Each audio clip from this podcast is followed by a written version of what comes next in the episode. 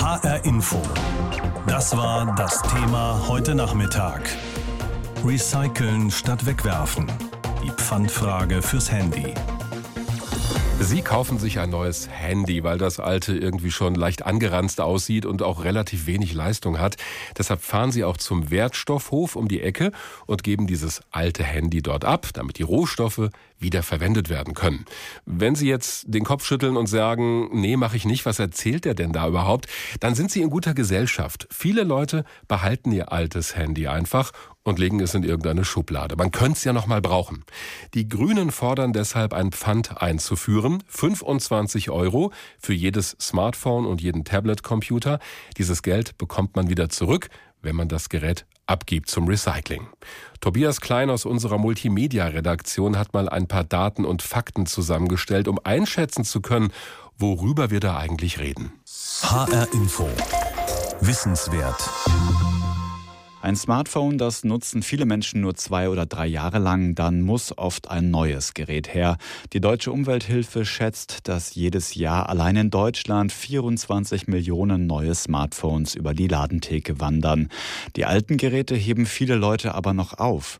Auch dieser Passant in der Frankfurter Innenstadt hat noch alte Smartphones zu Hause. Oh, bestimmt vier, fünf Stück, die halt nicht mehr technisch aktuell sind. Aber wegschmeißen tut man sie auch nicht. Als Backup, sagen wir, falls das Smartphone mal kaputt geht, dass man dann wenigstens noch telefonieren kann mit dem Handy. Dafür ist es eigentlich gedacht. Die Deutsche Umwelthilfe schätzt, dass in den deutschen Haushalten ungefähr 120 Millionen alte Geräte in den Schubladen liegen. Darin enthalten sind wichtige Rohstoffe wie 2,9 Tonnen Gold, 30 Tonnen Silber und 1100 Tonnen Kupfer, die recycelt werden könnten. Melissa Kühn, Referentin für Nachhaltigkeit beim Digitalverband Bitkom, erklärt, was man mit alten Geräten machen kann. Wenn das Handy noch funktioniert, dann kann ich versuchen, es zu verschenken oder auch zu spenden. Wenn es nicht mehr funktioniert, dann sollte ich es im Handel oder bei den Herstellern zurückgeben. Und ich kann es auch bei öffentlichen Recyclinghöfen zurückgeben. In Europa gibt es Vorgaben für die Rücknahme und Sammlung von allen Elektroaltgeräten, also nicht nur für Handys und Tablets, sondern auch für Kühlschränke, Hardtrockner, Fernseher und so weiter. Seit 2019 gilt eine Sammelquote von 65 Prozent. Das heißt, 65 Prozent an Altgeräten und Elektroschrott müssen eingesammelt werden, zum Beispiel bei kommunalen Wertstoffhöfen oder auch durch den Handel. Die 65 Prozent beziehen sich auf die Anzahl der in den drei Jahren zuvor verkauften Elektrogeräte. Nach Angaben der grünen Politikerin Bettina Hoffmann aber hat Deutschland diese Sammelquote krachend verfehlt. Offizielle aktuelle Zahlen liegen allerdings noch nicht vor. Andere Länder sind beim Sammeln alter Elektrogeräte laut deutscher Umwelthilfe schon weiter, zum Beispiel Schweden und Kroatien. Melissa Kühn vom Digitalverband Bitkom hat in Sachen Elektroaltgeräte noch einen entscheidenden Hinweis. Es gibt einen Ort, wo alte Handys niemals landen sollten, das ist im Hausmüll. Da sollten auch keine anderen Elektrogeräte landen, weil wir die wertvollen Rohstoffe sonst nicht zurückgewinnen können. Landen aber Handys mit den eingebauten Akkus im Hausmüll, so kann das sogar gefährlich werden. Das sagt Pola Jeschkowski vom GWR Recycling Zentrum in Frankfurt. Lithium-Ionen-Akkus, die sind ja, das weiß man ja inzwischen, sehr gefährlich, brandgefährlich. Wenn die im Hausmüll sich befinden, dann kann das auch schnell mal sein, dass die Mülltonne dann anfängt zu brennen oder wenn es dann eben schon auf dem Müllfahrzeug ist, dann vielleicht auch das ganze Müllfahrzeug. Damit mehr Geräte fachgerecht recycelt werden können, fordern die Grünen ein Pfand von 25 Euro auf Smartphones und Tablets. Das Geld soll dann bei der Rückgabe der Geräte zurückerstattet werden. Die sogenannten seltenen Erden oder Rohstoffe wie Kobalt, Tantal oder Koltan, das alles muss man entweder mühsam aus dem Boden herausholen oder man gewinnt es aus alten Elektronikgeräten, aus unseren Handys zum Beispiel. Die sind geradezu vollgestopft mit diesen edlen Rohstoffen. Die alten Geräte könnte man also entweder nochmal verkaufen oder verschenken oder man gibt sie bei jemandem ab, der sich damit auskennt und das Gerät recycelt. Da haben viele Leute allerdings Bedenken, die alten Geräte einfach so abzugeben, denn es sind ja noch Daten drauf. Wie also bekomme ich die runter von den alten Handys? Udo Langenohl aus unserer Multimedia-Redaktion erklärt es. Smartphones sind eine mobile Datenbank. Neben Fotos und Kontaktlisten, die fremde Augen nichts angehen, finden sich auch sensible Passwortzugänge oder jede Menge E-Mails. Alles Daten, die auf keinen Fall in fremde Hände fallen dürfen. Und der Browserverlauf geht ja auch niemand was an. Im Netz findet man den Tipp auf Werkseinstellung zurücksetzen. Ich habe Georg Schnur gefragt, ob das reicht. Er ist Chef vom Dienst bei der IT-Zeitschrift CT. Ja, das ist die einfachste Methode. Das ist auch etwas, was man auf jeden Fall machen sollte. Man sollte aber vorher einen Blick auf sein Smartphone werfen. Insbesondere bei älteren Geräten ist es halt so, dass der Datenspeicher dort einfach nicht verschlüsselt ist. Das betrifft noch erstaunlich viele ältere Smartphones. Werkseinstellung heißt, die alten Daten sind nicht weg. Dem Speicher wird nur vorgegaukelt, dass er leer ist. Das ist genauso wie bei einem PC, sagt Schnure. Und wenn die Verschlüsselung fehlt, kommt eben jeder dran.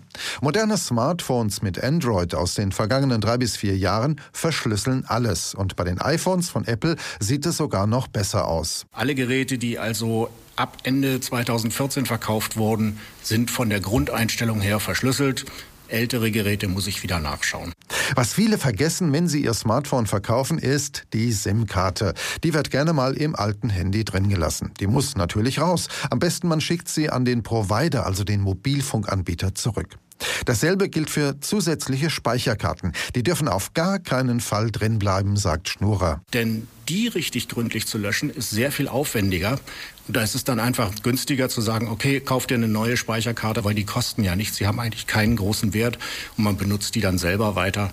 Da weiß man wenigstens, wer die Daten in der Hand hat. Wer ein bisschen paranoid ist, sagt Schnurrer, kann auch auf Apps zurückgreifen, die nach Rücksetzen auf Werkseinstellungen nochmal das komplette Handy überschreiben. Es gibt eine ganze Reihe Programme, die tatsächlich so eine Art Delete-Funktion anbieten. Die überschreiben dann die Daten mehrfach und äh, danach kann ich das Gerät dann tatsächlich weitergeben. Aber das trifft halt, wie gesagt, nur wirklich alte Geräte. Da herrscht dann Datenwüste, garantiert. Fazit, bei modernen Handys ab Baujahr 2017 kann man sicher sein, zurücksetzen auf Werksanstellung genügt. Da kommt niemand mehr dran. Bei ganz alten Knochen hilft eine App, die alles platt macht. Mehr als 120 Millionen alte Handys schlummern schätzungsweise in Deutschland in den Schubladen und die Zahl wächst rasant. Schließlich kaufen die Deutschen pro Jahr 24 Millionen neue Geräte, Geräte, die viele wertvolle Rohstoffe enthalten. Laut einer EU-Verordnung sollten eigentlich 65 Prozent der Geräte eingesammelt und wieder aufbereitet werden, aber Deutschland verfehlt diese Quote deutlich. Britta Bruckhagen arbeitet bei der Deutschen Rohstoffagentur, die zur Bundesanstalt für Geowissenschaften und Rohstoffe in Berlin gehört. Und mein Kollege Andreas Meyer-Feist hat mit ihr über das Recycling von Handys gesprochen und sie gefragt, welche Rohstoffe für die Produktion von Handys gebraucht werden und welchem Umfang. Kostbar sind natürlich die Edelmetalle wie Gold und Palladium. Wichtig sind natürlich auch die seltenen Erden, die Sie auch schon genannt haben. Die sind zwar nicht unbedingt immer selten, wie der Name denken lässt, aber die sind einfach unabdingbar fürs Handy. Und einige von den Metallen da im Handy haben einfach Risiken in der Verfügbarkeit, da sie nur aus wenigen Ländern stammen. Und damit sind sie natürlich irgendwie besonders wichtig. Aus welchen Ländern kommen denn diese seltenen Rohstoffe? Äh, die Rohstoffe für die Smartphones kommen eigentlich von überall her. Also die seltenen Erden kommen meistens aus China.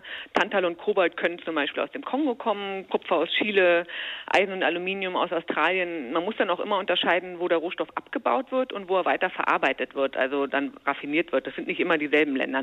Bei ganz vielen Rohstoffen findet zum Beispiel die Weiterverarbeitung in China statt, obwohl der Rohstoff gar nicht selber aus dem Land kommt.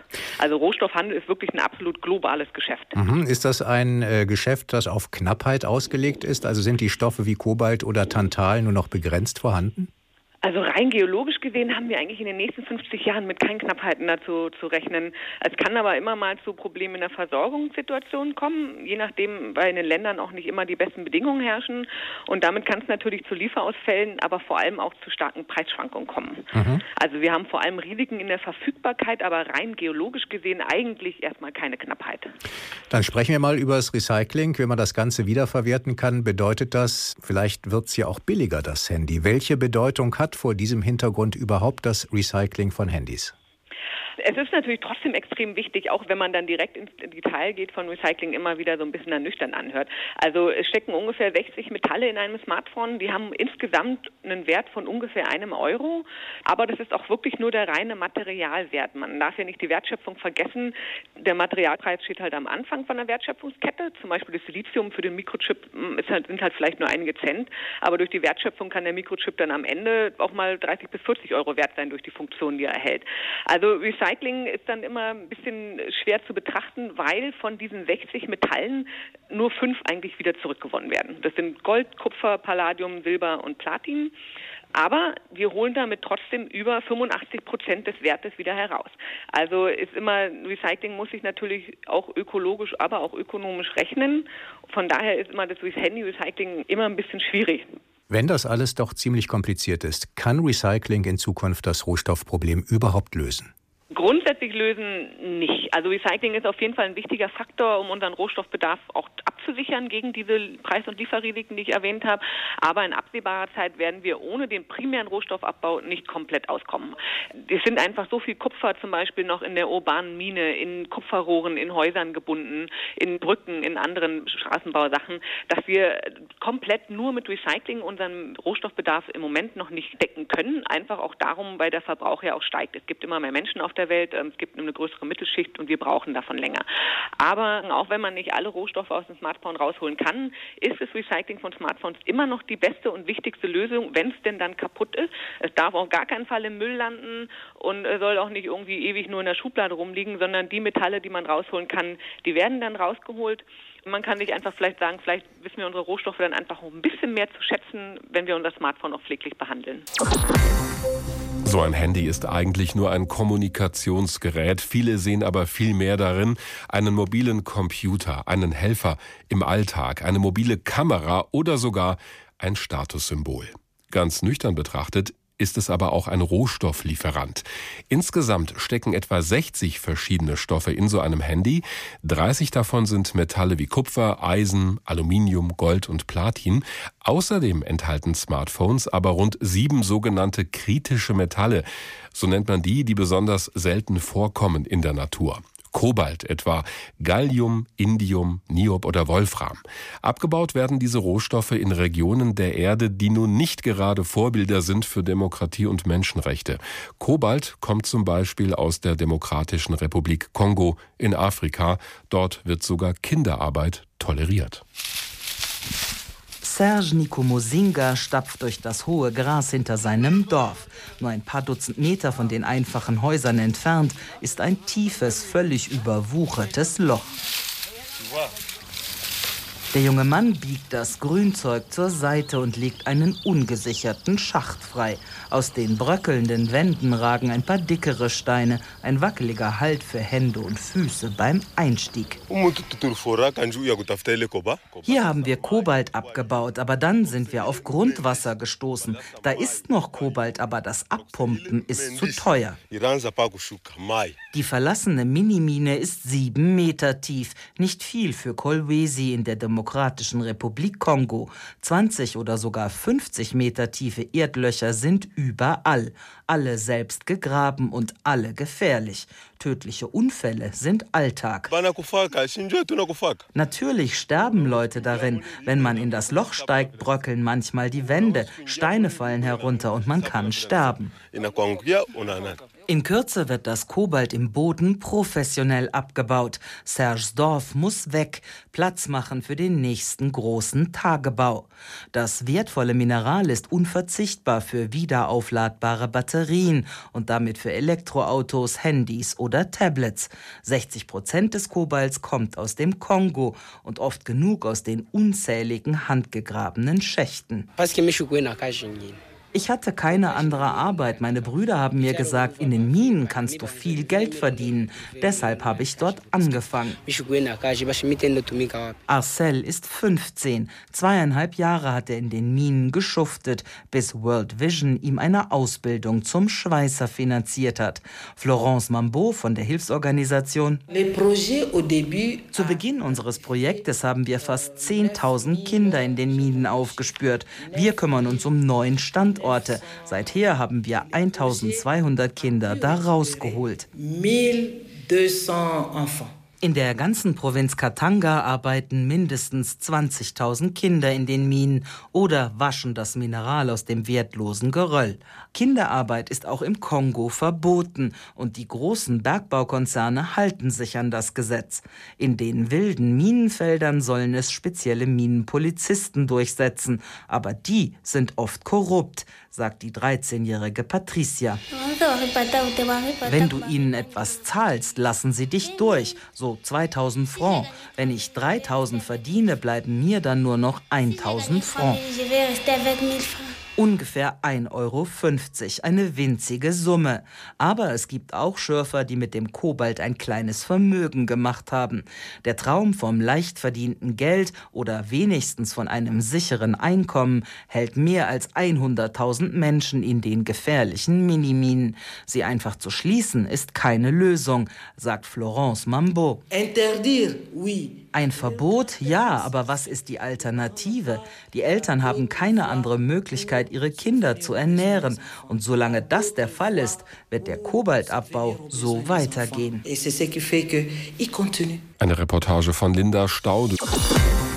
Mehr als 120 Millionen Handys schlummern in unseren Schubladen. Also nicht etwa die neuen Geräte, sondern die alten, die man eigentlich gar nicht mehr braucht. Das besagen zumindest Schätzungen. Und es werden immer mehr. Wir Deutschen kaufen jedes Jahr rund 24 Millionen neue Handys oder anders ausgedrückt, rund 720 Kilogramm Gold und sieben Tonnen Silber. So viel steckt in diesen Geräten drin. Ganz abgesehen von den sogenannten seltenen Erden oder anderen Rohstoffen Kobalt oder Tantal. Die könnte man doch wiederverwerten. Die Europäische Union hat deshalb eine Recyclingquote verordnet mit dem Ziel, am Ende 65 Prozent der Geräte wieder zu verwerten. Davon sind wir in Deutschland noch weit entfernt. Da werden etwa 40 Prozent der Geräte zurückgegeben. Die Grünen schlagen deshalb ein Pfand vor für Handys und Tablet-Computer. Also jeder zahlt 25 Euro und bei der Rückgabe bekommt man das Geld wieder. Darüber habe ich mit Dr. Rüdiger Kür gesprochen. Er ist Direktor des Programms für nachhaltige Kreisläufe an der Universität der Vereinten Nationen in Bonn. Herr Dr. Kür, andere Länder sind beim Handy-Recycling deutlich weiter als wir.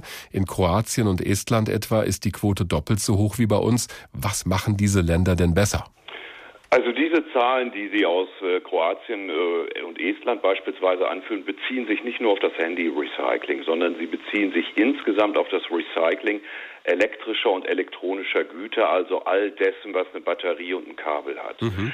In diesen Ländern haben wir kein Wettbewerbssystem, wie wir es in Deutschland etabliert haben aus Kostengründen, so dass es hier einfacher ist, das Recycling einerseits vorzunehmen, aber gleichzeitig auch den Konsumenten zu erreichen. Und hier in Deutschland ist es uns bis dato nicht gelungen, den Konsumenten zu erreichen und auf die Problematik aufmerksam zu machen. Beispielsweise auch durch ein Kinoprogramm oder ähnliches, wo gesagt wird, gebt euer Handy zurück. Sie haben gesagt Wettbewerbssystem, das müssen Sie, glaube ich, kurz erklären. Sie meinen damit einen Wettbewerb unter den Anbietern, die dann die Handys recyceln? Unter Systemen, die letztendlich die Verantwortung von den Herstellern übernehmen, was die Rückführung der Geräte anbelangt, unter anderem auch das Recycling, ja.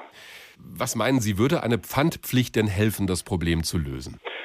Eine Pfandpflicht ist eine flankierende Maßnahme aus meiner Sicht. Sie kann dazu beitragen, ein Bewusstsein für die Problematik zu schaffen.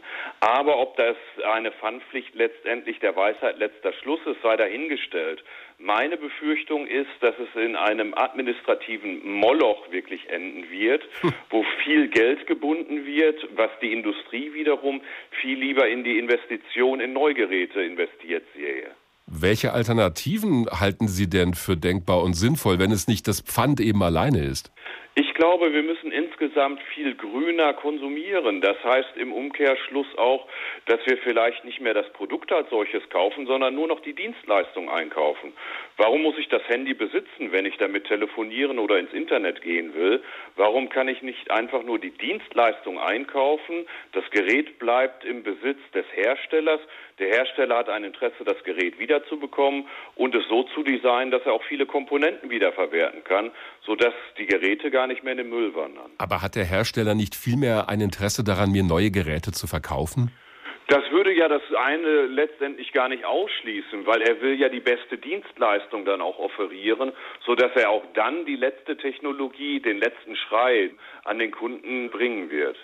Sie haben vorhin schon das Stichwort Erreichbarkeit der Konsumenten genannt, also sprich, die Leute kriegen vielleicht gar nicht mit, warum es wichtig sein soll, Handys zum Recycling abzugeben. Es gibt ja Möglichkeiten, also Sammelbehälter in Supermärkten oder halt der Klassiker, man bringt das Gerät zum Wertstoffhof um die Ecke. Warum werden all diese Möglichkeiten noch nicht ausreichend wahrgenommen von den Leuten? Da widerspricht sich auch in gewisser Weise unser System, weil wir uns andere nicht so wertvollen Rohstoffen oder Müllfraktionen einfach entledigen können vor unserer Haustür, aber diese wertvollen Müllfraktionen müssen wir über ausgedehnte Bringsysteme entsorgen. Das ist in gewisser Weise paradox. Gleichzeitig behindert uns sicherlich auch eine gewisse Affinität zu dem Gerät und die vielen persönlichen Daten, die da drauf sind, wo wir immer noch keine einfachen Systeme haben, sicher diese Daten zu löschen. Ich bin gerade über den Begriff Müllfraktion gestolpert. Damit meinen Sie verschiedene Sorten von Müll. Und da sind wir ja beim Stichwort Rohstoffe. Seltene Erden, seltene Metalle, das alles ist nur begrenzt vorhanden auf diesem Planeten und man muss es mit großer Mühe abbauen. Müsste da das Thema Recycling nicht viel wichtiger werden? Das Thema Recycling müsste viel wichtiger werden, genauso wie das Thema Reparieren sprich, dass die Geräte auch derart gebaut werden, dass sie länger genutzt werden können, dass sie einfacher reparierbar sind, aber natürlich gleichzeitig auch, dass die Rohstoffe einfacher wiederzugewinnen sind. Nimmt die Politik dieses Problem denn ernst genug, wenn wir mal beim Handyschrott bleiben? Nein, sie nimmt es noch nicht ernst genug. Wir äh, steuern hier auf ein ganz massives Problem hinzu. Einführend hatten Sie ja von der Zahl 120 Millionen Tonnen, die jährlich generiert werden, gesprochen. Also 120 Millionen Geräte, die noch in den Schubladen liegen, genau. Ah, es sind sogar auch 120 Millionen Tonnen an Elektroschrott, ah. die wir im Jahr 2050 generieren werden. Und wir sind mittlerweile bei 50 Millionen Tonnen nur. Also nicht nur Handys, sondern Elektroschrott insgesamt, meinen Sie? Genau, mhm. genau. Die Zahl ist jetzt äh, wirklich äh, identisch in diesem Fall, erstaunlicherweise. Und äh, das äh, illustriert tatsächlich nur, wie groß das Wachstum sein wird und dass wir hier auf ein ganz großes, massives Problem hinzusteuern. Und wenn es uns nicht gelingt, die Rohstoffe zurückzuführen, haben wir auch ein Herstellungsproblem, weil viele der Rohstoffe sind so begrenzt auf unserer Erde, sodass wir ohne sie und äh, wenige Rohstoffe, die sie ersetzen können, wirklich Produktionsprobleme bekommen. Dreimal pro Stunde ein Thema. Das Thema in HR Info. Am Morgen und am Nachmittag.